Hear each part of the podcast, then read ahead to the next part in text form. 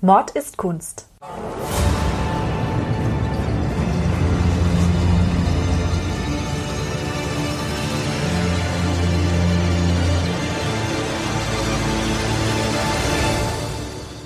Blutige Morde und grausame Verbrechen. Für immer auf Leinwand gebannt. Kunst ist nicht immer etwas für schwache Nerven. Oft zeigt sie uns die tiefsten Abgründe des menschlichen Wesens. Und genau darüber reden wir in unserem Podcast. Hallo, und herzlich willkommen. Hallo Ludwig. Habe die Ehre, Nina. Wir sehen uns heute ja das letzte Mal vor unserer Sommerpause. Ja, ich hoffe nicht, dass wir uns das letzte Mal sehen, aber wir podcasten zumindest das letzte Mal. Wir sehen uns vermutlich schon noch, Oder aber bist du wir mich leid? Nein, auf keinen Fall. Wir sehen uns nämlich erst im Oktober wieder, aber dann mit vielen frischen Themen. Genau. Davor, während dieser Pause, haben wir auch noch eine kleine Überraschung für euch, aber das verzählen wir natürlich jetzt noch nicht. Okay, gut, aber nun genug Schabernack. Wir haben heute einen Schweizer bei uns und zwar ist das Arnold Böcklin. Dabei habe ich für dich ein Werk, was aus dem Jahr 1898 stammt. Hier ist es, schau es dir mal an. Hui. Ich glaube, das kenne ich.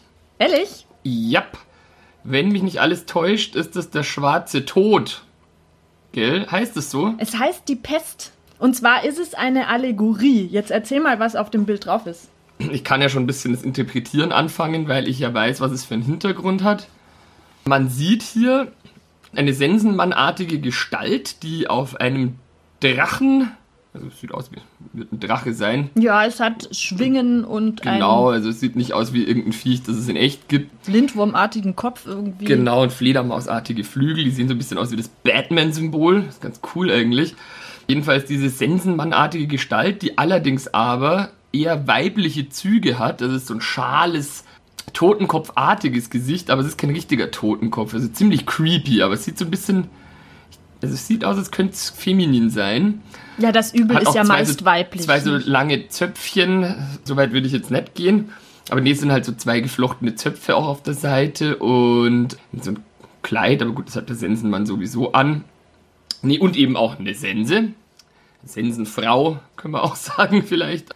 Und die Pest, wie du ja gesagt hast, ist ja Okay, generisches stimmt. Feminin. Also deswegen ist es vielleicht auch noch legitim, dass das als weiblicher Tod dargestellt ist, weil es die Pest heißt. Okay, gut. Jedenfalls, die Pest fliegt eben hier auf diesem Drachen durch eine schmale Gasse durch. Die sieht so ein bisschen mittelalterlich aus, diese Gasse. Und hinterlässt eine Spur der Verwüstung. Also man sieht vorne eine tote Frau auf dem Boden liegen, auf einer anderen toten Frau links daneben ist ein Mann, der da halt auch so da liegt und allerhöchster Wahrscheinlichkeit nach tot ist und auch im Hintergrund, also das, es gibt halt so eine, so eine Flucht in diesem Bild, also die Straße verengt sich nach hinten, da sieht man halt auch lauter Leute rumflacken, denen es augenscheinlich nicht mehr besonders gut ergeht. Diese Sensengestalt, die fegt da quasi durch eine Straßenflucht und mäht jegliche menschliche Seele nieder, die ihr in die Quere kommt. so kann Genau, man das sagen. Drache, der, der hat, reißt auch noch das Maul auf und, und schreit auch noch die, die Leichen an. Außerdem, was man hinter dieser Pest auf dem Drachen sieht, das ist so, eine Wolke quasi, so ein, ein, ein Chemtrail quasi, den die hinter sich herzieht. Weil es gab ja damals auch diesen Begriff des Pesthauchs, wo man gedacht hat, dass das so übertragen wird unter Umständen. Ja, der Odem des Todes. Genau. Und Aber es ist ja eher, als würde der Drachen den Pesthauch, als würde er furzen, weil es ist ja dahinter sozusagen. Aber aus dem Mund vom Ja. Drachen kommt auch so ein Hauch raus. ich wollte genau, sagen, also da kommt auch ein nebulöser Aber eben haupt, hinten Atem. kommt so eine Dampfwolke raus. Das ist halt vielleicht der, der, der Antrieb von diesem Drachen. er flatuliert hier mit der Pest jedenfalls dieses mittelalterliche Dorf zu und die Leute leiden entsprechend darunter. Wer das Bild live anschauen will, der kann ins Kunstmuseum Basel fahren, da hängt es nämlich. Wir haben es natürlich auch auf unserer Website mordistkunst.de. Und bei Instagram mord-ist-kunst. Jawohl. Und Arnold Böcklin hat es in Tempera auf Tannenholz gemalt im Jahr 1898. Das war eine Zeit, in der in Indien und in Asien überhaupt auch die Pest gerade grassierte. Jetzt ist ja Pest, sagt der Begriff schon für alle Lateiner. Ich selber bin keiner, aber ich habe es halt nachgelesen. Pestis gleichbedeutend mit Seuche oder Epidemie.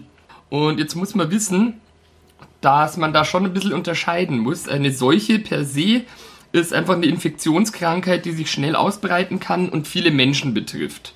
Jetzt unterscheiden Mediziner aber in Bezug auf die zeitliche und räumliche Ausdehnung drei verschiedene Formen. Und zwar Endemie, Epidemie und Pandemie. Nachdem das jetzt aktuell auch gerade ein Thema ist, das uns alle betrifft, würde ich da mal schon einen kurzen Exkurs dazu geben. Also ich bin jetzt kein Virologe, aber also Endemie habe ich persönlich auch noch nie gehört, das Wort. Grob gesagt ist eine Endemie, wenn die Krankheit regional, regelmäßig und häufig auftritt. Das heißt, in einem gewissen Zeitraum erkranken immer ungefähr gleich viele Menschen immer wieder neu. Ein typisches Beispiel ist zum Beispiel die Malaria, an der jedes Jahr ungefähr 300 Millionen Menschen weltweit erkranken, hauptsächlich aber in den Tropen. Also das heißt, dass sie immer wiederkehrt und immer ungefähr gleich viele Opfer hat. Nochmal. Genau, die gibt's halt einfach und äh, man kann quasi nichts dagegen tun. Was ich ganz interessant fand, ist, dass die WHO verlautbaren hat lassen, dass auch Corona irgendwann zu einem endemischen Virus werden könnte, was auf gut Deutsch heißt, dass es halt einfach dann irgendwie latent immer da ist und in bestimmten Erdregionen wir halt lernen müssen, damit zu leben, weil es nicht mehr verschwindet. Und die Pest ist eine Epidemie. Eine Epidemie ist, wenn eine Krankheit in einer bestimmten Region und im begrenzten Zeitraum ungewöhnlich häufig vorkommt. Da wird wiederum zwischen zwei verschiedenen Typen unterschieden. Die Explosivepidemie, die breitet sich rasant plötzlich schnell aus. Also das kommt schnell, ist dann auch schnell wieder weg. Solche Epidemien sind hauptsächlich bei Infektionserregern zu beobachten, die sich über die Luft oder über Nahrungsmittel und Wasser ausbreiten, zum Beispiel Cholera oder Typhus. Und dann gibt es noch die Tardivepidemie. Da gibt es einen langsamen Anstieg und Abfall der Erkrankungszahlen. Das sind meistens Erreger, die über den direkten Kontakt zum Beispiel mit Schleimhäuten übertragen werden, wie eben die Pest oder auch Pocken- oder Grippeepidemien. Ich dachte immer, die wird durch Flohbisse übertragen auch, jetzt pass auf, na, die Pest ist vermutlich neben Corona so ziemlich die bekannteste Epidemie, wobei Corona ja inzwischen eine Pandemie ist und es war bei der Pest auch der Fall. Eine Pandemie ist nämlich eine Epidemie, die sich über Ländergrenzen und Kontinente hinweg ausbreitet. Die Pest gibt es auch heute noch, allerdings ist eine Impfung oder Behandlung mit Antibiotika inzwischen möglich. Früher allerdings, bis zum Ende des 19. Jahrhunderts, war das eine richtige Scheiße mit der Pest. Besonders bekannt ist vermutlich den meisten Leuten die Beulenpest. Das klingt schon so toll. Mit den Ausschabungen. Genau. Beulen. Das Problem früher war halt auch, dass die hygienischen Verhältnisse einfach deutlich schlechter waren. Also wie bei allen Epidemien oder Pandemien war das halt meistens begünstigend. Bei der Pest war es vor allem so, dass es ein hohes Rattenvorkommen einfach gab. Aufgrund natürlich der schlechten hygienischen Bedingungen. Der Übertragungsweg war folgendermaßen. Also es gab eine infizierte Ratte, auf der saß ein Rattenfloh und der Rattenfloh hat dann den Menschen befallen und von da aus äh, ist er dann auf den Menschenfloh gegangen und von da aus wiederum dann auf andere Menschen. Also der Mensch konnte von Mensch zu Mensch übertragen und es konnte von Tier zu Mensch übertragen genau, werden. Genau, also diese Flöhe, die waren da sowieso überall, stelle ich mir das vor. Deswegen konnte sich das recht rasant ausbreiten. Natürlich hat man das aber ewig lang nicht gewusst, dass das so geht. Das hat man natürlich ewig lang nicht gewusst. Vor allem war es auch nicht nur über den Floh, weil jetzt pass auf, es gibt nämlich neben der Beulenpest auch noch die sogenannte Lungenpest. Also die Beulenpest, die befällt die Lymphdrüsen und dann kommt es zu inneren Blutungen in den Lymphdrüsen und das sorgt dann für eine blau-schwarze Färbung, worauf auch der Begriff schwarzer Tod eben mitunter zurückzuführen ist. Natürlich war schwarz auch so eine Farbe, die man halt mit Finsternis in Verbindung gebracht hat. Jedenfalls, was dann passiert, wenn man diese Beulenpest bekommen hat, Fieber, Kopf- und Gliederschmerzen bis hin zu Bewusstseinsstörungen, und das Allerblödeste ist, wenn diese Beulen nach innen aufplatzen, dann bekommt man eine Pestsepsis. Mhm. Da tritt der Erreger dann in die Blutbahn ein und das ist unbehandelt praktisch immer tödlich. Und vor allen Dingen kann das dann wiederum auch zur Lungenpest führen. Es gibt aber auch die Möglichkeit, sich durch Tröpfcheninfektion von Mensch zu Mensch mit der Lungenpest anzustecken. Es hat auf jeden Fall auch in kürzester Zeit die Leute dahin gerafft, von jung bis alt, von reich bis arm. Jeder war davon betroffen. Die Pest hat immer wieder ihr Unwesen getrieben. Der älteste nachgewiesene Erreger ist zum Beispiel von 1349, aber es ist auch in der Bibel schon von der Pest die Rede. Am schlimmsten hat die Pest im Mittelalter gewütet. Die hat sich von Zentralasien bis nach Norwegen und sogar Island ausgebreitet. Also das war wirklich ziemlich global schon damals. Und Was man sich ja auch vorstellen kann, weil die hygienischen Bedingungen im Mittelalter natürlich katastrophal waren. Ich meine, die haben da ihre Notdurft auf die Straße gekippt und alles und da waren die Ratten wirklich auch überall. Ja, da also. möchten wir wirklich nicht gelebt haben. Was mich aber trotzdem überrascht hat, ist, dass, ich meine, damals war ja, da gab es ja noch keine Flugreisen und Tourismus und solche Sachen, aber trotzdem hat die Pest sich da ihren Weg gebahnt, wie man es auf dem Bild quasi sieht. Ja, über und, Schifffahrt und über Pilgerreisen. Ja, klar, es hat natürlich eine viel längere Zeit auch gedauert, aber letztlich hat es quasi die gesamte Welt erreicht.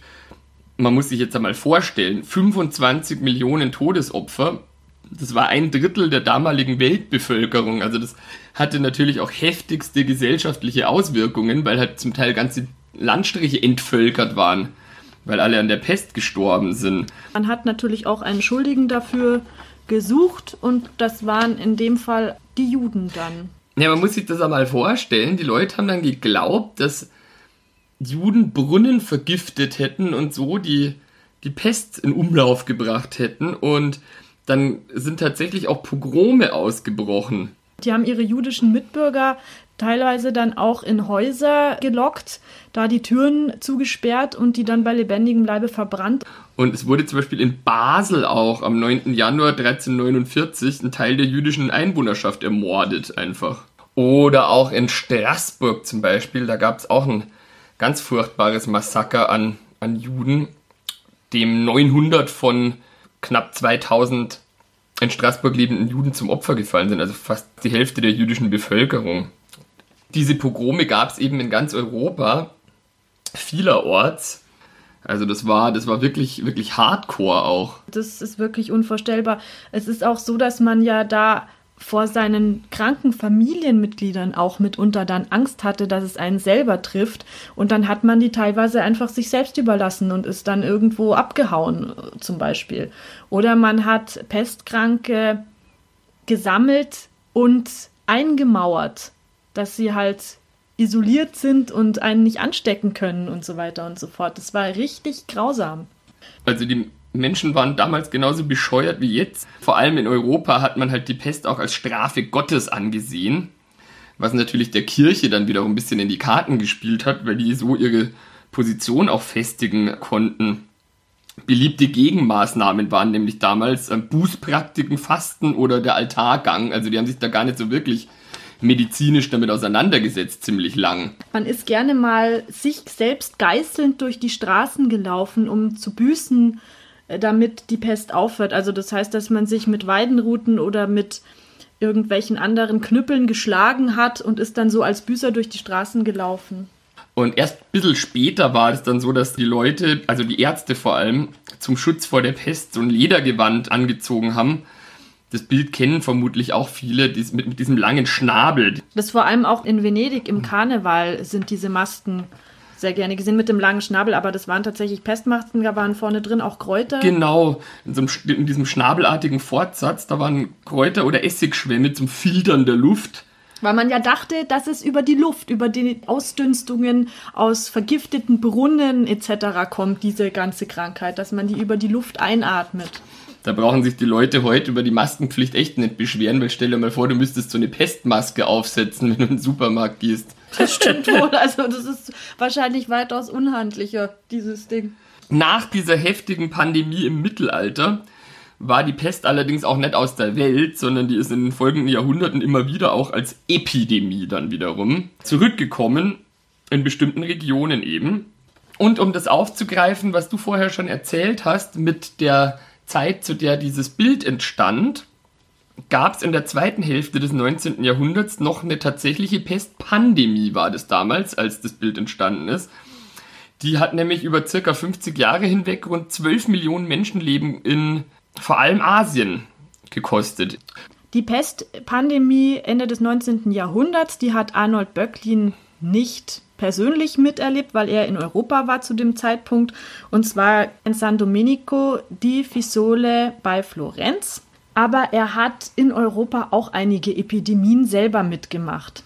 Arnold Böcklin ist geborener Schweizer, der ist 1827 in Basel geboren und eines der letzten Werke, die er gemalt hat, war dieses Pestbild. Arnold Böcklin war übrigens ein recht gut aussehender Typ, wie ich finde. Also man kann ihn in einem Selbstbildnis mit fiedelndem Tod sehen, dass der gar nicht so schlecht aussah. Also der hatte so einen Bart, also ist auch was fürs Auge der Maler selbst. War das quasi ein, ein, ein Florian Hagen des 19. Jahrhunderts? ja, auf jeden Fall. An dieser Stelle ein Shoutout an unseren guten Freund, den Florian Hagen. Sehr talentierter Künstler aus München übrigens. Äh, alle Hörer, checkt dem seine Bilder mal aus. Und auch gut aussehend.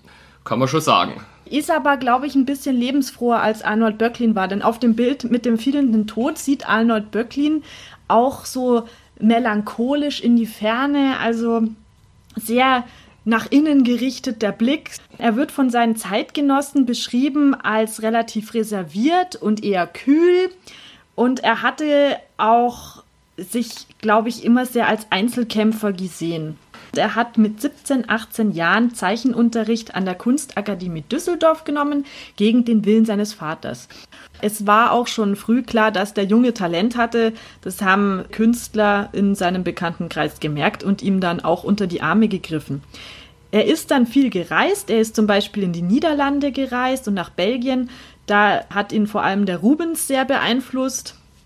Und er hat auch im Louvre studiert und dort die alten Meister kopiert und daran eben gelernt. Und dort in Paris hat er dann die Februarrevolution und den Arbeiteraufstand von 1848 mitbekommen. Also das waren noch so die Nachwehen der französischen Revolution. Die gesellschaftliche Gleichheit war immer noch nicht hergestellt. Das Bürgertum wollte immer noch liberalere Gesetze und den Adel einschränken und auch die Arbeiter die fühlten sich ebenfalls im Stich gelassen und haben dann auch revoltiert. Da gab es Bürgerkriege und Straßenschlachten und das hat den Arnold Böcklin sehr erschüttert. Und daraufhin hat er sich aufs Land zurückgezogen und auch in seiner Kunst, denn er hat dann gerne so ideale Landschaften gemalt, also wo einfach alles in Ordnung ist, die ideale Landschaft als Flucht vor der grausamen Gegenwart, die er miterleben musste dort. Arnold Böckling gilt als der Begründer des Symbolismus. Das bedeutet, dass er in seine Bilder immer auch eine hintergründige Botschaft hineingemalt hat. Also, dass er nicht einfach eine Landschaft gemalt hat, sondern dass er die Motive, die er benutzt hat, in einen gewissen Kontext gesetzt hat, so dass eine Botschaft, eine Gefühlsstimmung oder eine Allegorie oder irgendetwas Symbolhaftes in dem Bild versteckt war. So wie bei der Pest zum Beispiel jetzt auch hier, weil ich meine, das war ja nicht in Wirklichkeit ein Sensenmann auf, dem, auf einem Drachen, sondern. Genau, das ist, also die Pest ist eine Allegorie. Zum Beispiel kennen wir das Bild Die Toteninsel von Böcklin, das ist das bekannteste eigentlich, wo diese Barke auf diese kleine Insel zufährt und eine Barke, also ein, ein Schiff, eine Überfahrt ist immer so ein Übergang vom Leben zum Tod. Also meistens hatten die Symbole was mit Erotik zu tun oder mit Tod und Leben. Das Bild, das hatte zum Beispiel auch Adolf Hitler gekauft damals, weil der war ein großer Böcklin-Fan. Oh je. Was, ja, und das ist leider das, was dem Böcklin so ein bisschen anhaftet. Dabei ist Böcklin ja schon 1901 gestorben. Also der kann ja auch nichts dafür, dass der Hitler ihn gut fand. Ich meine, Donald Trump benutzt ja auch Lieder von Künstlern, die sich danach beschweren. Ja, ja, klar, das ist natürlich scheiße, wenn man sich dann auch nicht mehr wehren kann, weil man schon tot ist. 1850 ging der Arnold Böcklin nach Rom und Italien an sich, das war für ihn sehr wichtig. Da hat er auch sehr viel Zeit seines Lebens verbracht und dort ist er auch gestorben in einem Ort bei Florenz. Also da hat er seine ideale Landschaft gefunden. Und dort hat er auch seine große Liebe gefunden, nämlich die Römerin Angela Pascucci, die er 1853 geheiratet hat. Und die hat er auch vergöttert. Sie ist auch für viele seiner Bilder Modell gestanden. Und die musste auch etwas mitmachen mit ihrem Mann, denn der war allein schon durch die Finanznöte, die die Familie hatte. Also ähm, Arnold Böcklin wurde erst 1859 in München, hatte er dann seinen Durchbruch mit dem Bild Pan im Schilfe, was ich persönlich ganz cool finde, weil das so tolle Lichtreflexe hat, die echt spannend sind. Also wenn ihr in die neue Pinakothek mal geht, dann schaut euch Pan im Schilfe an, das ist wirklich schön. Aber so spät ist doch jetzt 1859 auch nicht, wenn der 1827 geboren ist, dann war der 32. Also ich, bin jetzt fast 35 und habe auch immer noch nicht meinen Durchbruch geschafft. Ja, aber das war damals, glaube ich, noch ein bisschen anders. Da konntest du nicht bis Mitte 30 studieren und so. Also da musste ja Geld das in die Kasse. Auch wieder. Er hatte ja dann auch eine Familie, die er versorgen musste und mit seiner Frau hat er 14 Kinder immerhin auf ja, gut, die Welt Das gebracht. ist einiges zu versorgen, das stimmt. Wobei man jetzt dazu sagen muss, dass von den Kindern leider nur sechs überlebt haben. Alle anderen sind im Kindesalter schon gestorben. Und mhm. das ist halt auch das, was diesen Mann vermutlich mitunter so melancholisch gemacht hat, weil er eigentlich permanent mit Tod konfrontiert war und mit dem Verlust seiner Kinder. Und zwei seiner Kinder, die sind auch an Krankheiten gestorben, und zwar 1854 eines an Cholera und 1858 eines an Typhus. Und äh, Böcklin hat auch selbst Typhus bekommen damals und hat das aber überlebt, seine Kinder aber leider nicht. Cholera und Typhus sind auch Krankheiten, bei denen es Epidemien gab, beziehungsweise auch Pandemien. Cholera kennzeichnet sich durch heftigen Durchfall bzw. Brechdurchfall. Die meisten Infektionen, muss man sagen, verlaufen aber symptomlos. Wenn die Krankheit aber ausbricht, dann ist die Letalität ungefähr zwischen 20 und 70 Prozent. Die Cholera, die verbreitet sich über verunreinigtes Trinkwasser oder Nahrung wenn man das jetzt hört, dann checkt man auch sofort, das ist natürlich was, was auch begünstigt war zu Zeiten, in denen die hygienischen Bedingungen einfach viel schlechter waren. Da gab es eine furchtbare Epidemie in London. Die, da haben sie ja das Trinkwasser aus der Thames geholt und das Abwasser in, in den Fluss hineingeleitet. Und dann muss man sich natürlich nicht wundern. Und zwar war das im Rahmen der ersten Cholera-Pandemie auch. Und zwar war die in der ersten Hälfte des 19. Jahrhunderts hat wiederum aber dazu geführt, dass ein Arzt namens, jetzt kommt's für alle Game of Thrones Fans, Jon, Jon Snow, Snow. Yes. nachweisen konnte, dass die Cholera-Ausbreitung in London im Zusammenhang eben mit verunreinigtem Trinkwasser stand. Und das wiederum gilt als die Geburtsstunde der modernen Epidemiologie. Die letzte Cholera-Epidemie in Europa gab's 1892. Allerdings ist die Cholera auch heute noch nicht aus der Welt was sich an folgendem Beispiel zeigt. 2017 im Jemen gab es die bisher weltweit schwerste Epidemie sogar. Da gab es über eine Million Krankheits- und 2300 Todesfälle. Das ist ja auch krass, gell, weil sich das halt einfach so schnell verbreitet durchs Wasser und du merkst es gar nicht. Ja, die Sache ist halt auch eben die, wie gesagt, das klingt jetzt erst einmal nicht so schlimm, Brechdurchfall ist halt hauptsächlich unappetitlich, aber wenn man das eben nicht gescheit behandelt und wenn man die entsprechend schlechten hygienischen Bedingungen hat, dann ist das schon im wahrsten Sinne des Wortes eine ziemliche Scheiße. Jetzt ist natürlich in Europa zum Beispiel die Cholera kein richtiges Thema mehr, weil ich meine, wenn, wenn du das bekommen würdest, dann kriegst du halt eine Infusion und da wird der Flüssigkeits- und Mineralverlust dann wieder ausgeglichen. Aber Mitte des 19. Jahrhunderts, da haben sie ja dann im Krankenhaus teilweise den Patienten eben gerade nichts zu trinken gegeben, weil sie dachten, dass das die Krankheit verschlimmert. Das heißt, die sind dann da alle total ausgetrocknet gewesen und dann halt auch einfach kollabiert aufgrund des Flüssigkeitsmangels. In Hamburg zum Beispiel, da gab es eine Cholera-Epidemie und da haben sie dann so Baracken gebaut für die Cholera-Kranken und dann lagst du da irgendwie mit 60 Mann in jeweils also in so einer Bettenbaracke drin und ich meine, das muss ja auch saumäßig gestunken haben, weil es ist ja wie gesagt eine Durchfallerkrankung. Also das ja, muss ich mir vorstellen. Also das sind halt auch irgendwie so Zustände, die zur Genesung jetzt auch nicht wirklich was beitragen. Aber das wäre mal nix. Vor allem, ich meine, jeder hatte ja schon mal Magen-Darm-Erkrankungen in irgendeiner Form und da, da schätzt man ja eine saubere Toilette ganz besonders. Ja, und auch Ruhe. Also das ist ja einfach, äh, das, das, was man wirklich am meisten braucht, ist ja Ruhe in solchen Situationen. Und das kriegst du dann nicht. Jetzt stell dir, was passiert dann, wenn du da in so einer Baracke drin bist und du hast gerade so eine akute Cholera-Attacke und jemand sitzt halt auf dem Klo und es ist besetzt? Ja, du, Klo ist gut, die waren ja viel zu schwach, um aufzustehen. Die, die haben eine Schüssel gekriegt unter den Hintern. Beziehungsweise ja, war es dann ja auch so, dass ich meine, wie gesagt, man dachte ja auch, dass Wasser schädlich ist und hat denen dann auch nichts zu trinken gegeben, um diesen Durchfall zu stoppen. Und das war natürlich total kontraproduktiv. Ja gut, ich meine, das zu trinken stoppt ja nicht den Durchfall, sondern es führt ja nur die Flüssigkeit wieder zu, die du verlierst. Genau. Und das haben die aber nicht gewusst. Und dann haben die halt diese Flüssigkeit nicht mehr zugeführt bekommen. Und das ist fatal, wenn du eine Durchfallerkrankung hast, dass du, du brauchst ja diese Flüssigkeit einfach, um zu überleben.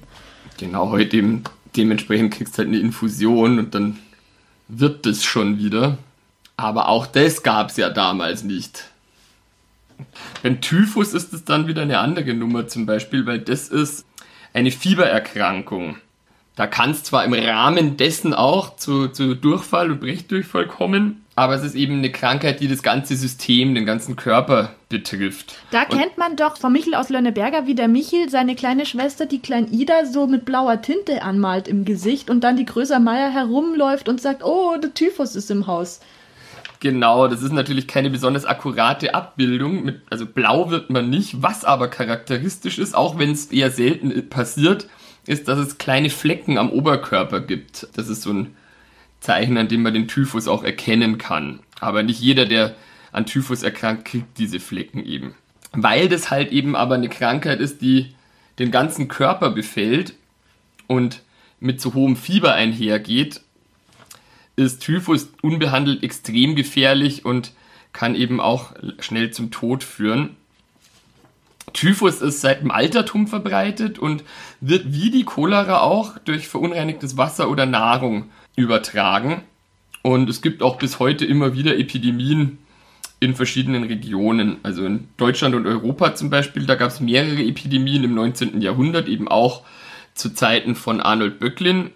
Unter anderem auch in der Schweiz überdurchschnittlich stark und im Südwesten Deutschlands. Das ist jetzt auch nicht so weit auseinander voneinander.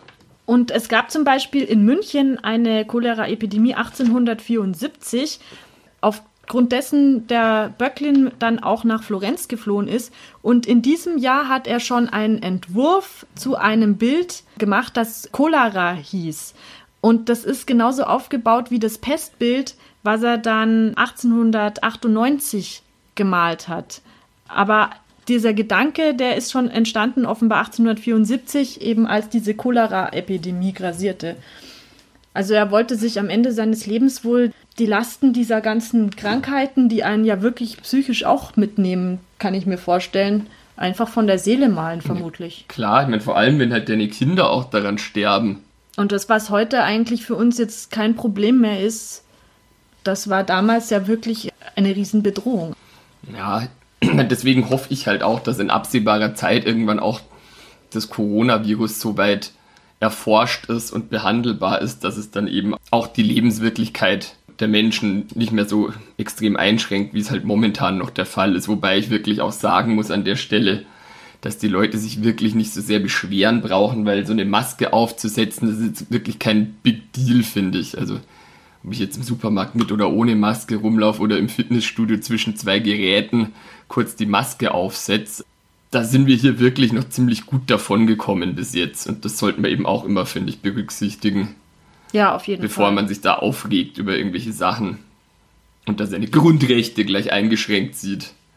Ja, ich meine, man muss ja nun mal Vorkehrungen treffen, damit sich solche Krankheiten nicht ausbreiten. Das ist halt einfach nun mal so eben und verglichen mit dem, was im 19. Jahrhundert abgegangen ist oder eben auch im Mittelalter mit der Pest, ja. kann man sich wirklich noch glücklich schätzen, dass auch das Gesundheitswesen entsprechend entwickelt ist heutzutage. Was natürlich nicht überall das, dasselbe Privileg ist, wenn man sich jetzt Entwicklungsländer anschaut mit schlechten hygienischen Bedingungen, die haben nach wie vor ein Problem mit Typhus ja, zum Beispiel. Und deswegen finde ich es auch ein bisschen undankbar, sich aufzuregen wegen den Masken tatsächlich, weil das wirklich irgendwie das Einzige ist, was wir hier jetzt halt momentan bringen müssen. Ja, es Ja. ist undankbar und, und, und halt einfach auch saudumm. Anders kann man es nicht sagen. Deshalb, Leute, zum Abschluss dieses Podcasts, bevor wir euch in die Sommerpause entlassen, setzt einfach eure Masken auf. Und wir hören uns im Oktober wieder. Macht es Servus. gut, ciao.